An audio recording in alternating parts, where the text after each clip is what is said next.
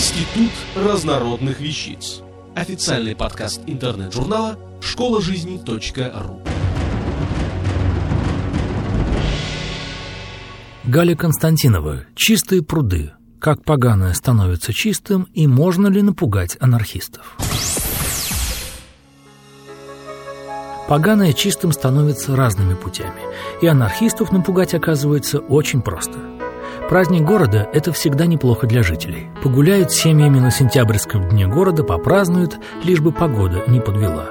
Но многие любят тихую Москву, не помпезную, а старую, с историей или с историями. Одно из любимых многими мест в Москве – чистые пруды. Чистые пруды, застенчивые как девчонки смолкли у воды. Чистые пруды, веков зеленый сон, Мой дальний берег детства, где звучит аккордеон. А раньше эти пруды назывались погаными, вплоть до 1703 года – и не случайно. Хотя точной причины, почему же пруды были так некрасиво названы, сейчас никто не скажет. А причин может быть несколько.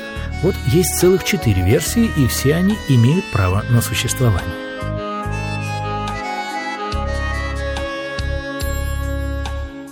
Когда-то здесь была речка по имени Рачка, возможно, от русского диалектного «рачить» — ловить раков.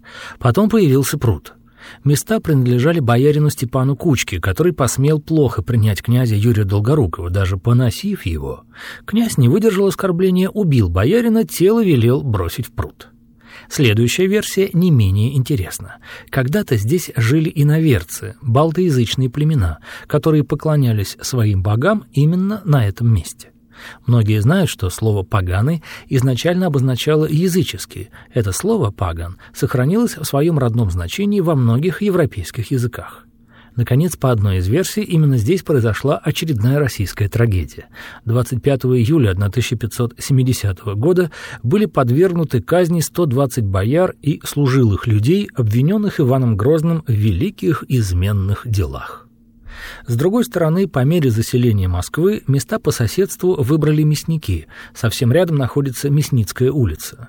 Она и до сих пор так называется. А когда-то там жили мясники, существовал живогенный двор, где продавали скот.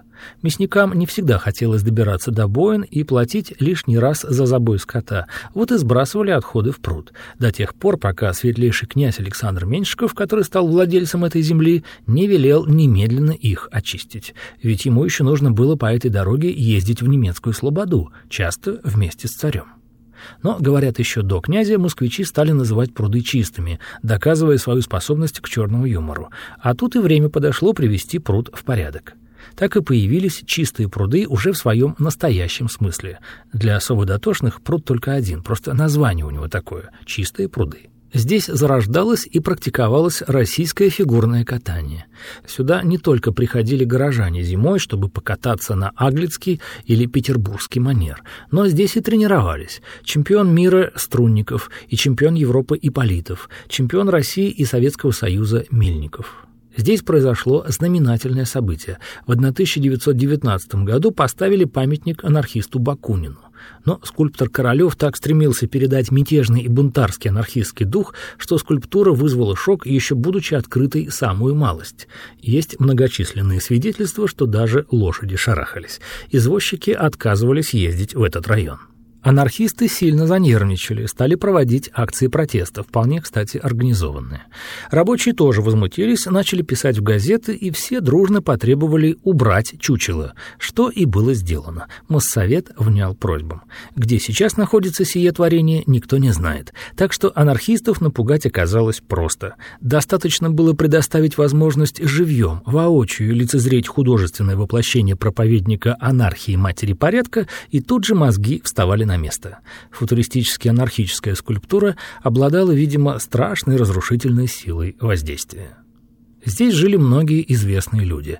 Неподалеку Грибоедов, памятник ему стоит у метро, поэтесса Растопчина, Дом номер 6 принадлежал Мусиным Пушкиным, дом номер 12 – Пашкову. В доме номер 21 проходили знаменитые литературные среды писателя Телешова. Их посещали Антон Чехов, Максим Горький, Владимир Короленко, Дмитрий Мамин-Сибиряк, Леонид Андреев, Иван Бунин, Александр Куприн. А в доме номер 23 жил кинорежиссер Сергей Эйзенштейн.